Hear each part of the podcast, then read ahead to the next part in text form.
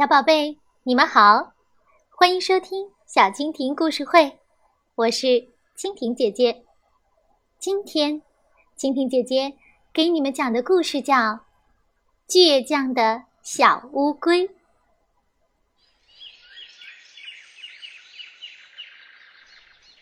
一个美丽的早晨，小乌龟淘淘坐在洞前吃着树叶。它的头顶上是一棵古老的橄榄树。突然，从上面传来了一对鸽子的对话：“咕咕，狮王二十八世要举行婚礼了，他邀请所有的动物前去参加呢。狮子洞路途遥远，庆典不久就要开始了，我们马上出发吧。”两只鸽子说完，就“噗”的一声飞走了。淘淘自言自语地说：“如果所有的动物都被邀请了，当然也会包括我。为什么我不去参加这有史以来最热闹的婚礼呢？”想了一天。一夜，淘淘终于决定拿定主意出发了。他一步一步地向前爬去，虽然很慢，却一直没有停下。他爬了几乎整整一天后，在一片荆棘丛中遇到了蜘蛛花花。当花花知道。淘淘要去参加狮王的婚礼时，用两只前腿儿抱着头，哈哈大笑了起来。蜘蛛网都被他笑得震得剧烈的颤动。他好不容易才止住笑声，说：“哈哈哈哈，你可真是瞒得住齐呀！哈哈，怎么可能赶得上婚礼呢？哎呀！”你看我的腿比你的灵巧多了，而且还整整多出一倍呢。可我都觉得路途太远了。哎呀，你还是回去吧。不，我一定会准时赶到那里的。蜘蛛花花一听又笑了起来。哎呀，哎呀，那你可千万不要跑得太快喽。哈哈。要不然你会倒得太早的，哈哈哈哈哈！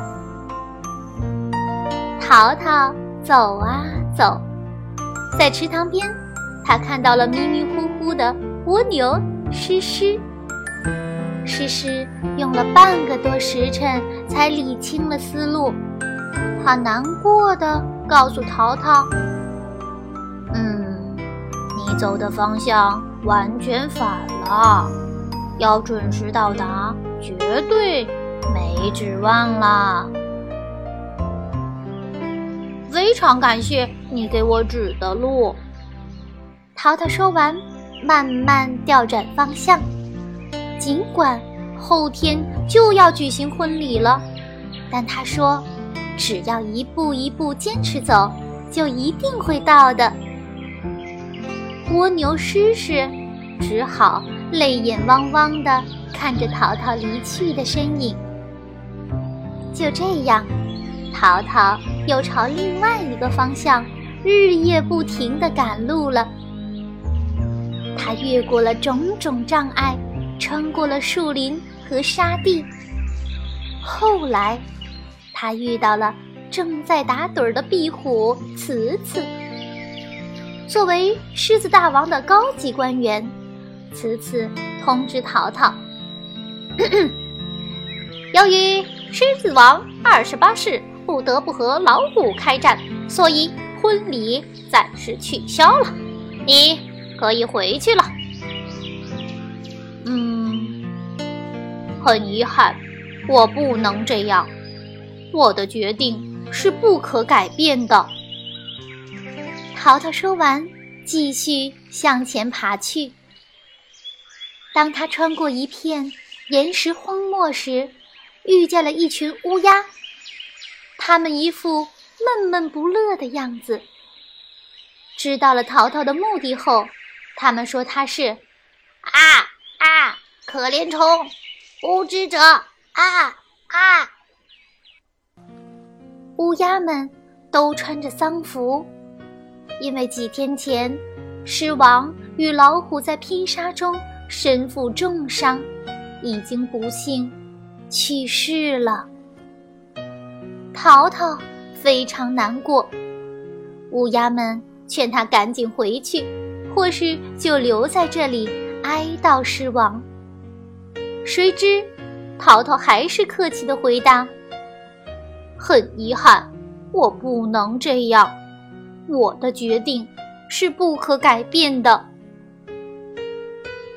就这样，淘淘又走啊走，终于，他来到了一片鲜花盛开的草地。草地上聚集了许多小动物，它们都兴高采烈，充满期待的喜悦。